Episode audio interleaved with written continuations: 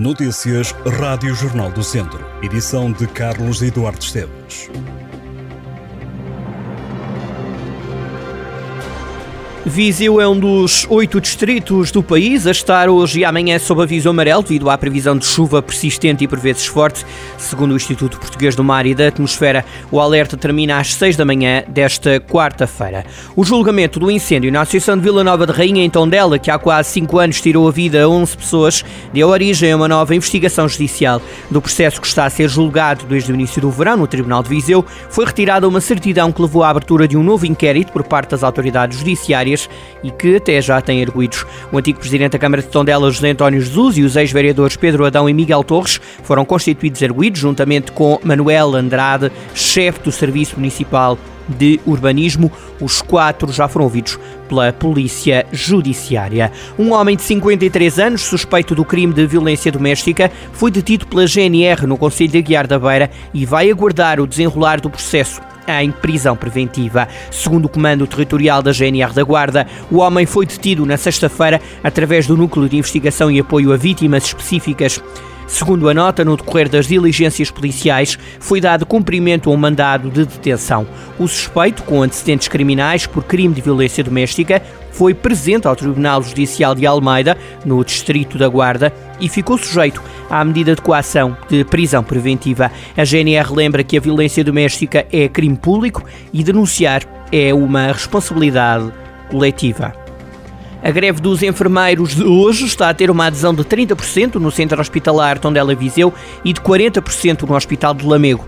A paralisação foi convocada pelo Sindicato dos Enfermeiros Portugueses e levou ao cancelamento de cirurgias e à prestação de serviços mínimos em várias unidades. Nos centros de saúde, de acordo com os dados recolhidos até agora, nas unidades de Aguiar da Beira e de Nelas, a adesão é de 100%, já o serviço de Mangual funciona a meio gás. Amanhã os enfermeiros voltam a fazer greve, decorrendo ocorrendo ainda uma concentração dos profissionais em Lisboa. A semana passada, os profissionais de enfermagem também pararam dois dias. Com esta paralisação, o sindicato espera que o Ministério de Manuel Pizarro agende uma reunião para iniciar as negociações destinadas a repor a paridade entre a carreira de enfermagem e a de técnico superior da administração pública, alegando que se verifica uma discriminação em todos os níveis remuneratórios. O presidente da Câmara de Oliveira de Frades, João Valério, assumiu que o estado em que se encontra o edifício do município o envergonha. A declaração foi feita durante a assinatura do contrato de programa para as obras de requalificação do edifício dos Passos do Conselho, que contou com a presença do secretário de Estado da Administração Local e Ordenamento Território, Carlos Miguel. Segundo o autarca, a assinatura do contrato programa representou um dia de festa para o Executivo e para os colaboradores da Câmara de Oliveira de Frades que querem ver o edifício renovado e de cara lavada. As obras de reabilitação dos espaços de Conselho vão custar 1 milhão de euros, vão ser financiadas a 50% pelo Estado. O concurso público deve ser lançado já na próxima semana, agora que o financiamento público está assegurado.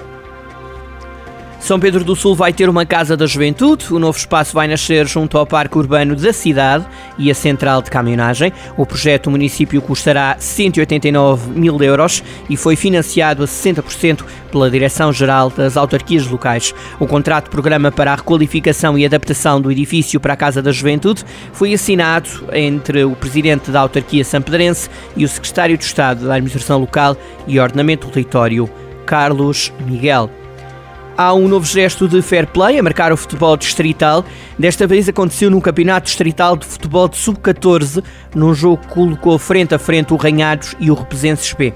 O treinador da equipa do Repeses apercebeu-se que o adversário estava apenas com 10 jogadores em campo e retirou um da sua equipa para ambas as formações alinharem com o mesmo número de atletas. Gesto de fair play por parte de João Madeira, que deu origem a um novo cartão branco no futebol distrital. O árbitro da partida, Luís Gonçalves, reconheceu o gesto de fair play do treinador da equipa repesense. Estas e outras notícias em jornaldocentro.pt.